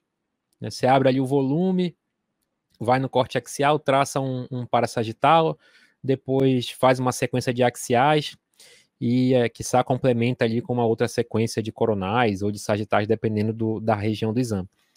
E aí vai laudar nesses cortes sequenciais. Né? E quando você fala, pega uma requisição onde fala que tem uma fratura de lima, você vai procurar na raiz. Né? A tendência é você procurar na raiz. Né? E aí você vai fazer um corte parasagital, um corte axial, e vai restringir a área da raiz. E você vai ver o exame, vai ver o exame, vai ver o exame, não vai encontrar nada. Então, é, enquanto que se você trabalhasse, né, que é da forma que eu vou ensinar no curso, que é o que a gente chama de MVD, né, que é um método de visualização dinâmica, que é o tempo todo, como a Fernanda falou ali, só quando ela conseguiu angular ali a guia, né, em uma determinada posição, ela conseguiu visualizar a lima já é, perto ali da, da, da onde que tu falou, Fernanda, que tava? A Lima já tava Tava na onde? cobertura do, da região semilunar, sabe? Do acho bem superior, Pronto. bem próximo Já- da concha média. Já é quase indo para já seio frontal, daqui a pouco tava no seio frontal. Aí, então, olha só, tudo bem, ela, ela deu a sorte de estar com, na- no momento ali foi uma sorte de estar com o exame com FOV um pouco Foi. maior, né, e, mas, Não, se tivesse feito FOV pequeno nesse paciente, não ia achar nunca. pois é, então, mas a importância de você trabalhar com um volume num- de forma dinâmica na navegação, teve provavelmente que mexer bastante em contraste e brilho para poder identificar a lima, então, é uma, é uma, uma coisa que faz total diferença quando você entende essa lógica da, da visualização dinâmica, né, e sai do cortinho ali que a gente brincar, né, cortinho, cortinho, cortinho, você, você com certeza é, muda o, o patamar do seu laudo, to- do seu laudo tomográfico, né, Fernando? Sim, e entende a função de cada coisa, porque você fala assim, aquele botão no software não tá lá à toa, ele tem alguma função, Uhum. só que se você não, se, se você acha que o brilho e contraste é só para deixar a, imagem bonitinha, você já tá errado, né? Você precisa saber a aplicação dela no diagnóstico, isso é muito importante. E Exatamente. explorar, porque eu, eu lembro, uma clínica entrou em contato comigo uma vez e ela falou assim: Ah, você faz laudo de, das minhas tomas? Eu falei: Faço. Você me- só você me mandar o volume. Aí ela falou assim: Não, não precisa. Eu já treinei a minha técnica. Ela monta o template, ela vai te mandar o template e você manda o laudo. Aí eu falei: Ah, você me desculpa, mas assim não dá. Eu preciso do volume. Aí ela, muito contrariada, ela pegou e me mandou o volume para eu fazer para fazer um teste. E aí, hora que eu recebo, ela mandava o volume e o template pronto, né? A Aham. técnica já tinha colocado assim uma flechinha, fratura. Aí eu, oi? A técnica dela tava no, no parasagital, no template do parasagital, indicando uma fratura no dente. Eu falei, não vai dar certo isso não. É. Foi só esse laudo teste, Complicado. depois nunca mais. É, então, é, e quando, quando você é, aprende toda essa lógica também, você foge de roubada, como tu fugiste aí, que isso aí é uma roubada. né? A chance de, É. de dar problema aí é muito grande. E é, e é importante até alinhar as expectativas, né? Porque às vezes o, o colega vem com uma expectativa totalmente diferente do que você tem. Então, não, não vai dar certo mesmo, né? Não Tem, tem, tem certas coisas que não vai dar Sim. certo. Você entendendo tudo, tudo isso, você foge dessas roubadas, né? Sim, e você, e você pode cobrar por isso, Lucas. Acho que isso é o mais importante, porque quando você tem base, você consegue montar um laudo de qualidade, fazer todo esse processo do exame com qualidade, com, com base, com conhecimento, você pode cobrar por isso. Então, acho que isso que é o mais legal, sabe? Porque como você, a proposta do curso é você ir passo, passo a passo, desde o começo, vai ser um conhecimento sedimentado e construído aos poucos. E aí você vai poder, consequentemente, aumentar e cobrar por isso, por esse serviço prestado. É exatamente isso. Concordo totalmente. É, bom, a gente está quase caminhando para o final, já está com uma hora e quinze de live aí, mas eu ainda quero, ainda quero te perguntar algumas coisas. Né? O papo tá bom, tá fluindo, né? o pessoal tá, tá ficando aí para assistir, a gente vai con- continuar falando. É, então, o que eu queria te perguntar, Fernanda, é uma coisa que se discute muito entre radiologistas, é, e até, às vezes, donos de clínica de radiologia também, é, qual é o teu, teu setup de trabalho hoje aí? Qual é o, tu, tu lauda em notebook, tu tem um desktop, qual é o software que tu usa para diagnóstico, qual é o software que tu usa para template, tu usa, tu usa diferente ou mesmo?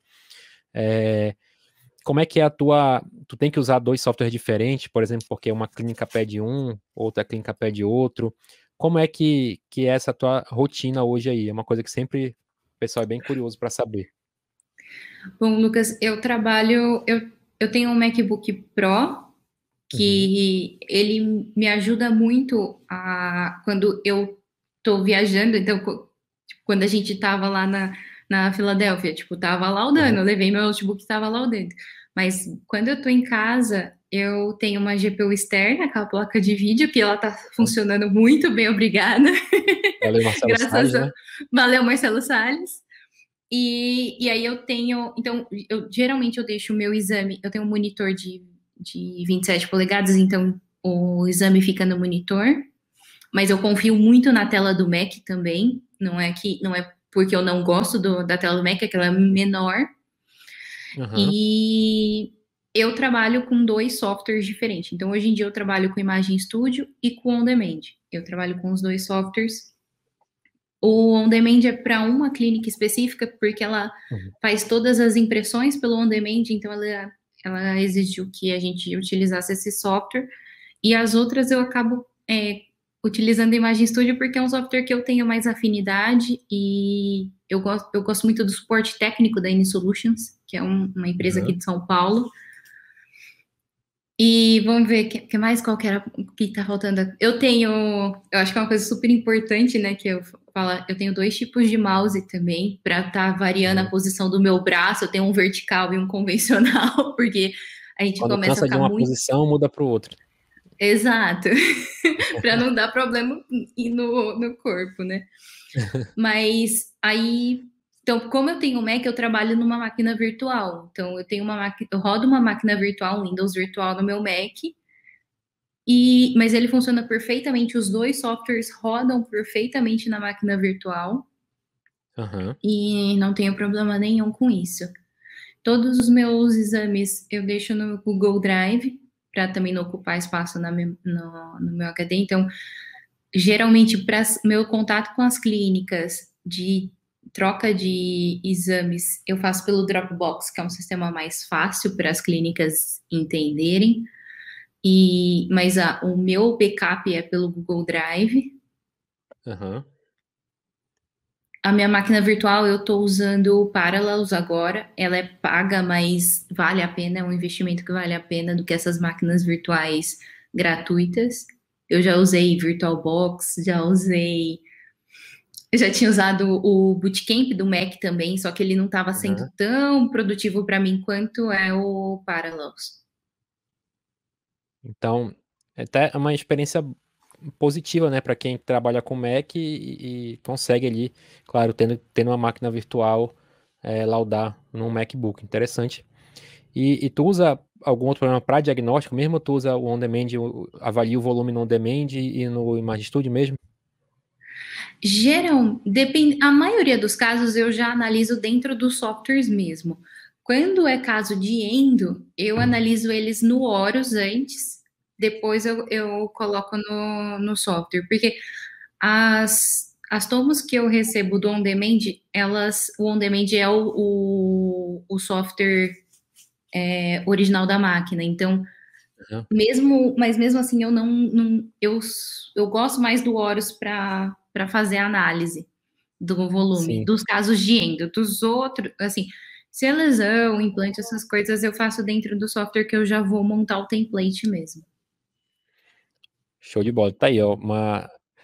O setup do radiologista às vezes não é tão simples, né? Ele precisa ter mais de um programa, dois até três programas para laudar, né? Que é mais ou menos o, o meu caso aqui. Na minha rotina eu uso muito Radiante, né? Para laudo, para laudo descritivo, para navegar o volume. Uso muito o, o iDixel, tanto para navegar no volume eu, quanto para montar template, né? O iDixel é o, é o software da Morita e uso também o, o Evo para fazer template. Né? Então, são dentro desse setup aqui é o que eu trabalho. Né? Trabalho com notebook, né? quando estou laudando em casa, né? notebook é um monitor externo também, e trabalho na clínica com desktop. Então, o Evo ele roda no Mac também, tem uma versão para o Mac. Não é a última versão dele, mas uhum. ele roda muito bem no Mac. Eu já usei ele no Mac também. Eu usei uma uhum. época o Evo é, eu também. Nunca cheguei a, a testar no Mac, não. Mas é, aí não funciona aquela, aquela parte do, do 3D, né, e tal. Que é, o 3D ele é mais básico, não tem todas uhum. as funções que tem do, do Windows, mas o meu, mesmo com a minha placa, a minha placa não é da NVIDIA, mas ela, ele roda uhum. bem. É, mas também não... não... Eu, eu, eu, gosto muito do Evo para fazer template, é, é, ponto, eu uso o Evo para isso, nada além disso, né, né, sem querer entrar em em polêmica, é só um, um gosto pessoal, né? Então, eu uso para fazer template, é fácil de fazer template com ele, mas eu não gosto muito do Evo para diagnóstico. Acho ele um programa um pouco pesado, meio, meio lento, né? Exige um computador muito potente. Então, eu, na hora de fazer o diagnóstico, eu gosto muito do Radiante e do iDixel e gosto do OnDemand também, apesar de não usar no, no meu dia a dia. Eu acho que são programas leves, né? Eu acho que a gente já tem que ter um computador muito, muito bom, né? E, e, ter um programa mais leve ajuda bastante. Ajuda. É, Fernanda, é, a gente já está agora sim se caminhando para o fim. É, o papo está muito bom, mas também já estamos com quase uma hora e meia de live. Eu queria te perguntar, tu já deste um, um conselho, eu acho que tu já deste, que é fazer um curso, ir atrás, se preparar, né? mas eu queria que você desse um conselho para quem está na radiologia, entrando na radiologia agora, está ali terminando a especialização, ou está entrando numa especialização, ou até mesmo para aquele colega que já está há mais tempo, é dono de clínica e não tem muita experiência é, em laudos, né? O que que tu daria de conselho para quem quer começar a laudar tomografia? Tu já deste alguns, né? Tu falou não ter medo, fazer um curso, mas o que, que poderia dar de conselho e o que que tu falaria para a Fernanda lá de trás, que estava começando a, a tomografia, com a, com a visão que tu tens hoje, que conselho tu darias? No, eu até falo, ah, no começo, assim, essa clínica que era perto de casa, o dono da clínica queria muito que eu começasse a laudar a tomografia antes mesmo de terminar minha especialização, sabe? E uhum. eu não me sentia segura. E aí eu terminei a especialização e fui fazer um curso para laudatomo e mesmo assim eu ainda não me sentia 100% segura para os casos que uhum. apareceram na clínica, porque era sempre alguns casos assim mais complexos. Mas eu acho que eu iria falar para Fernanda de 2013. Tá certo? Tá me escutando? Tô, tô eu acho escutando. que Tô te escutando. Tá, Tá me escutando? Tô sim, tô sim. É que eu, eu tive impressão que o meu fone desconectou. Que a Fernanda de 2013 para se arriscar mais, sabe? Pra gente começa a fazer o curso, mas com, faz o curso e começa a fazer algum laudo, porque tem gente que vai fazendo o curso e não começa a laudar. Então, as dúvidas só vão gerar quando você começa a fazer. Então, às vezes é mais complicado a, a procurar alguns esquemas de clínicas que usam dois carimbos no laudo, isso te ajuda a dar confiança no começo, até você desenvolver confiança para ter o seu único carimbo lá e aumentar. Eu acho que essa parte, algumas pessoas ficam, igual o, curso do Felipe, né, o destravatomo, porque às vezes a pessoa fica com tanto medo, ela vai fazendo os cursos, mas ela continua travada, com medo de se arriscar. Uhum. Então, às vezes, se arriscar, começar com caso simples de implante, planejamento de implante, dificilmente aparece alguma coisa muito fora do, do normal, mas tem que se arriscar. Falei, uma vez eu peguei um, um, caso, era a avaliação de dente de, do 45 incluso, e a clínica foi, fez um POV pequeno no 45, a hora que eu abro o volume, era tipo um bloco de osso e o dente no meio. Eu falei, uai, o que está acontecendo? Aí eu já falei pra, pra dona da clínica, eu falei, vamos repetir, faz a arcada completa para eu tentar entender o que tá acontecendo. Eu peguei um caso de osteopetrose, Lucas. Paciente de 12 Nossa. anos com osteopetrose quase no Nossa. crânio inteiro.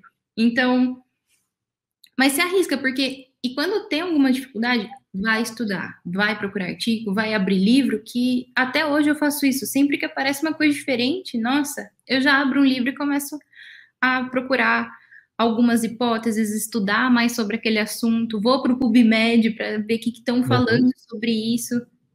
Então, a, o radiologista tem que estar tá sempre se atualizando e sempre estudando para saber o que está mudando no mercado, né? Sem dúvida. Eu, eu falo toda vez aqui nas lives e também lá na, na nossa mentoria que não tem, eu acho que não tem um dia é, que eu não abro uma tomo que eu tenha alguma dúvida, porque é normal, né? É normal você a gente ter dúvida, né? E se um radiologista da sua equipe, eu que trabalho com você na sua clínica, é, nunca te perguntou nada, nunca ficou em dúvida de nada, fique preocupado porque está deixando passar alguma coisa. Porque o normal é a gente ter dúvida no dia a dia, né? E a gente está sujeito a erro, né? Quem só erra quem lauda, a gente sempre fala isso. Uhum, então, é, na hora que você for começar a laudar tomografia, tenha em mente isso, né? Ninguém é, lauda sempre ali tranquilo, nunca tem dúvida, nunca errou. Não, acontece com todo mundo, com os melhores profissionais acontece. Então tenha isso em mente. E aí tu falaste uma coisa que é interessante, que é, é ir para a prática, né? Faz, o, faz um curso, estuda, mas vai, faz, vai para a prática. E isso é, eu acho que é mais uma vantagem de um curso online, que você tem a, possibilidade de, de ter seis meses o conteúdo. Né? Se você não lauda ainda, vai aprender a laudar, aí começou a receber alguns casos, você tem a possibilidade de rever aquele curso.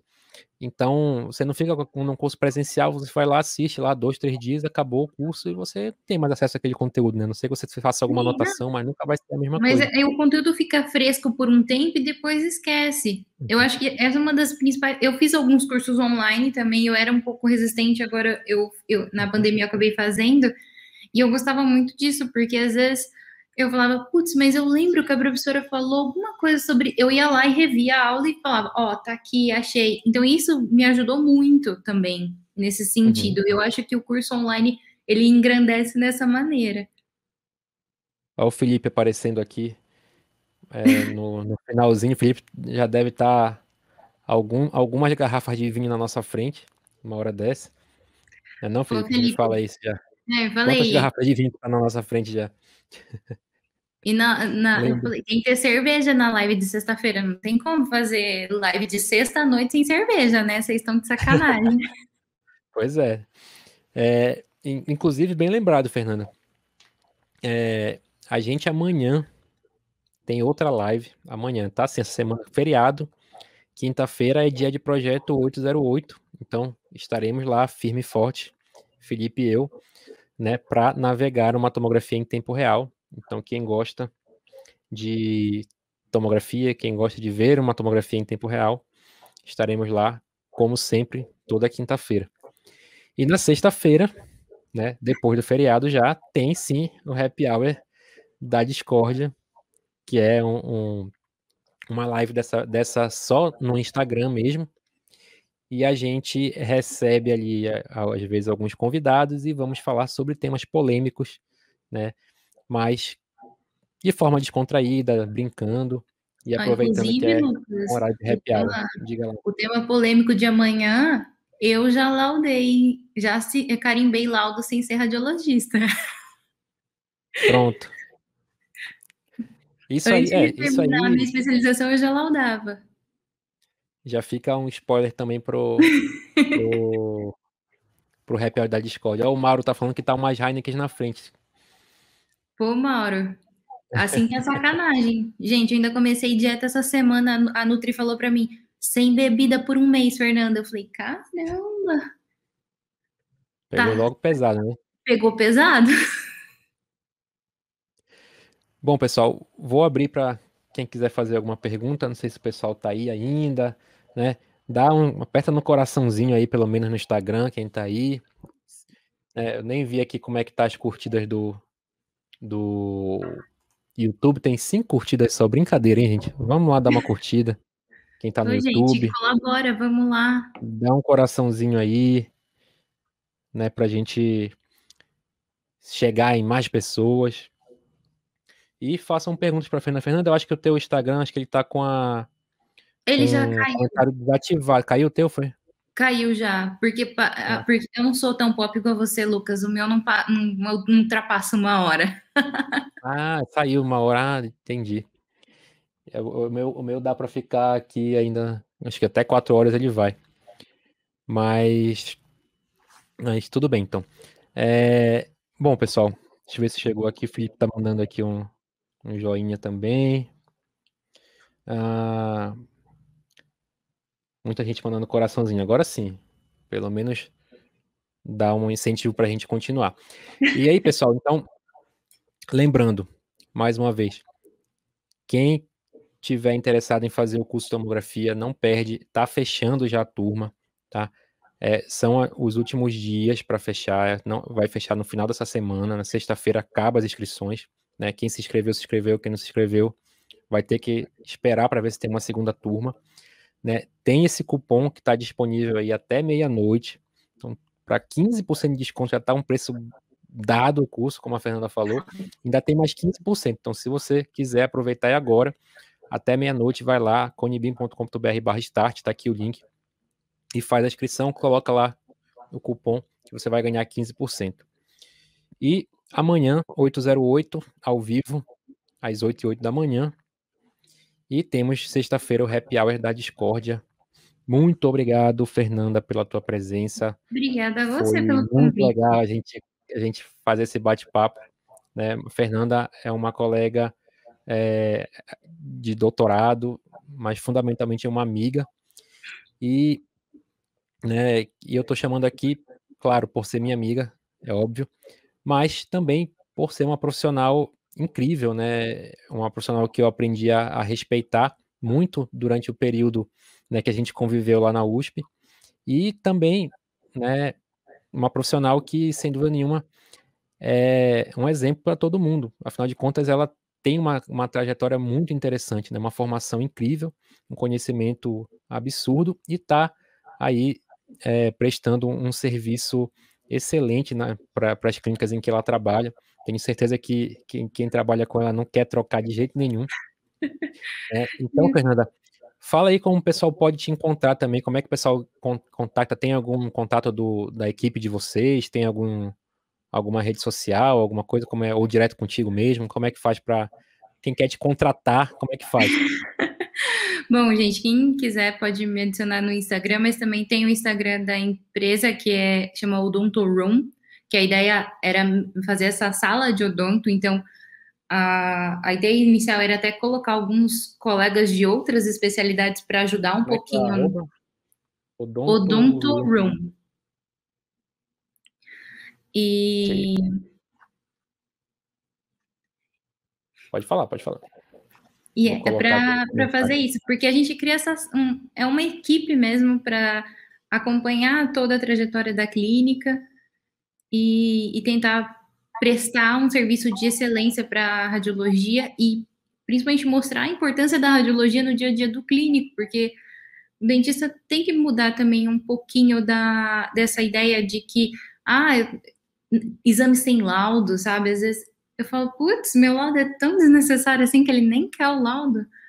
Então, mostrar a importância do radiologista e a diferença que a gente faz no dia a dia. Eu falo, eu tive uma experiência muito rica em 2018, 2018 e 2019, que eu fui para a clínica de estomatologia da FUSP.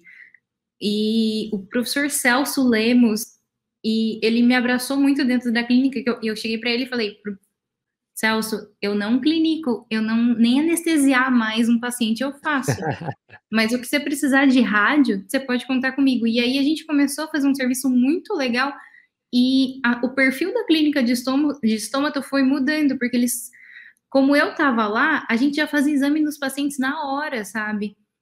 E aí tava o, o Buco, o, o Vladimir Gush, eu chamo ele de Gush, né, que é o Vladimir Gushkin. Uhum o Gucci estava abrindo lá as lojas e a gente estava analisando aquela lesão na hora, aquele, aquele procedimento super dinâmico. Então, já mudou a, a visão daqueles profissionais, daqueles alunos que estavam ali na, naquela clínica. Então, é isso que a gente tem que mostrar, que a radiologia ela é importante para a clínica e ela é um exame complementar muito válido.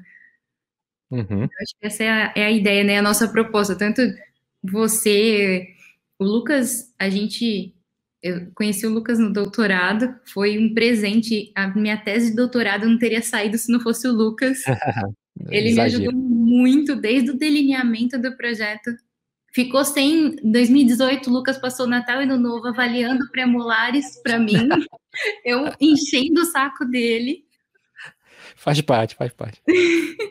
e, e é, nossa, é um prazer estar tá participando e compartilhando um pouquinho da, da minha experiência, até porque eu acho que como eu, eu não, não, não, tive, não, não nunca tive clínica e não tenho planos de ter clínica porque eu estou extremamente satisfeita com o meu momento é, de vida profissional, eu acho que quem estiver pensando em entrar nessa carreira, ficar com essa questão de laudos à distância, vá em frente, porque é uma carreira muito promissora e gostosa, assim, de trabalhar.